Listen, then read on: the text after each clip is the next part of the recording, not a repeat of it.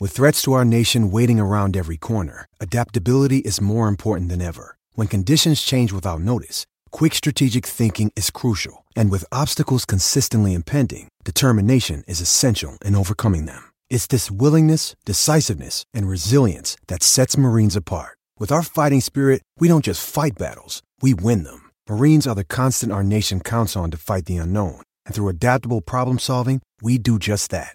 Learn more at marines.com.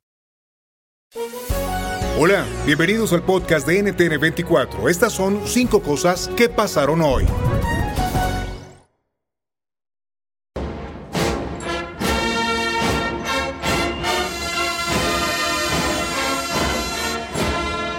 за создание системы равной и неделимой безопасности. Системы, которая жизненно необходима всему мировому сообществу. En Rusia, el presidente Vladimir Putin celebró el Día de la Victoria. El tradicional desfile militar en la Plaza Roja en Moscú sirvió como propaganda del Kremlin para intentar justificar la invasión a Ucrania. Por su parte, desde Kiev, el presidente ucraniano Volodymyr Zelensky se presentó caminando por las calles de la ciudad y con este tono mandó un mensaje de esperanza. Перемоги над нацизмом. Ми боремось за нову перемогу. Шлях до неї важкий, але ми не сумніваємося, що переможемо.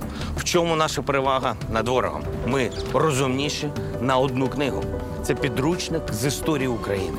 Ми б не знали горя, якби всі наші вороги вміли. Para Zelensky, pronto su país tendrá dos días de la victoria. Pero más allá del lenguaje bélico, nos preguntamos junto a Luis Arroyo, experto en comunicación política, el poder de esos mensajes.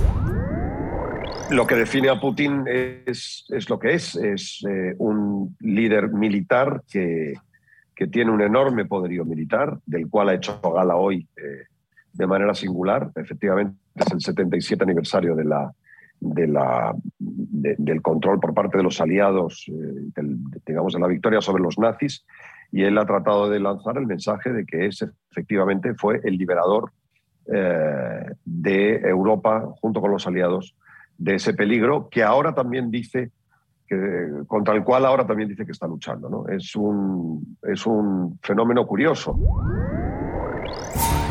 La segunda, la violencia que no da tregua en Chile.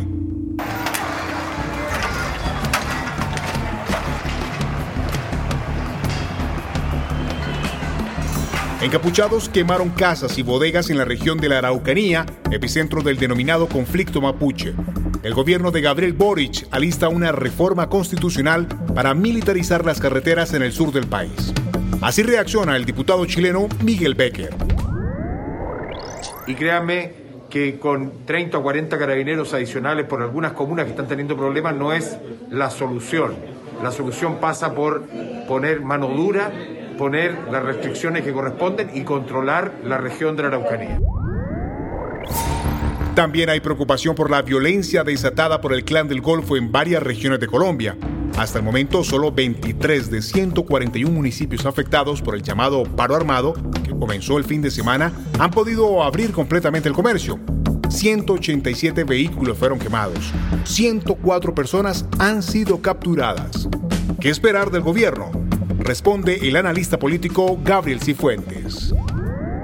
Creemos que la respuesta del gobierno nacional ha sido tardía, que el anuncio que hizo el presidente Duque de conformar un bloque de búsqueda frente a los dos principales cabecillas del clan del Golfo llega cuatro días tarde y que en muchos municipios pues estos actores tuvieron una presencia activa, una presencia física, intimidando no solo en las carreteras, sino también en los cascos urbanos de esos municipios. Nosotros hemos quedado sorprendidos de la falta de maniobrabilidad de la fuerza pública para evitar y para dejar pasar durante cuatro días esta clase de atentados terroristas que han puesto en jaque a la población civil, que han permitido el bloqueo de vías.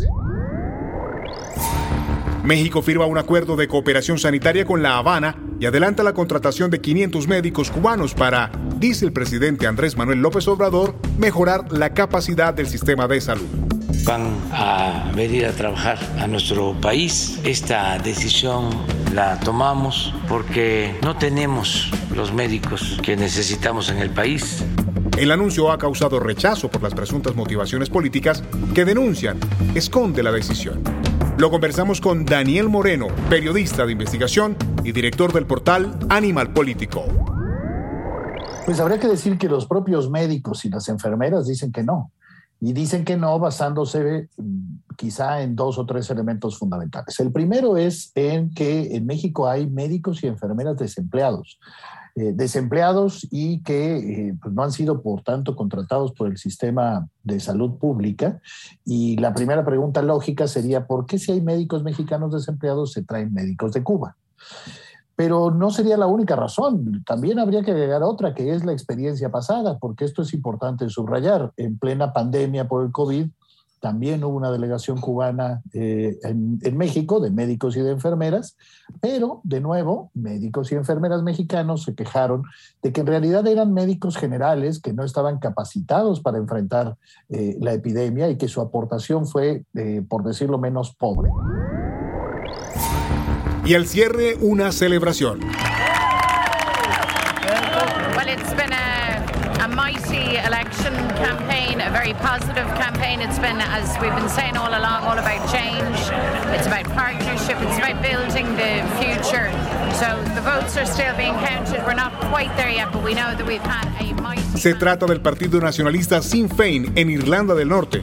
Su histórica victoria en los comicios autonómicos da un giro a la política de ese país, que hoy pertenece al Reino Unido. ¿Por qué es importante? ¿Podría ser este el presagio de un nuevo intento separatista? Preguntamos a Víctor Ventura, periodista internacional del diario El Economista. Principalmente eh, indican dos cosas. El primero, eh, lo primero es que se están hundiendo los dos extremos que han separado a los habitantes de Irlanda del Norte desde hace un siglo. Se creó precisamente eh, en la zona donde vivían los pro-británicos de Irlanda para mantenerlos separados del nuevo país irlandés y el hecho de que por primera vez en la historia eh, ni unionistas ni nacionalistas tengan mayoría absoluta en el Parlamento y que la clave esté en los que no se definen ni de un lado ni por otro en el centro, quiere decir que ha cambiado muchísimo el paradigma de Irlanda. Si te gustó este podcast, puedes buscar más de nuestro contenido en nuestra página web www.ntn24.com. En NTN24 tenemos una red de corresponsales en las Américas que nos permite tener acceso de primera mano a toda la información y hacer análisis sobre los eventos más importantes de la región. Ha sido un placer estar con ustedes. Yo soy Hugo Vecino en Twitter, arroba Hugo Vecino. En el podcast de NTN24 te informamos y te acompañamos.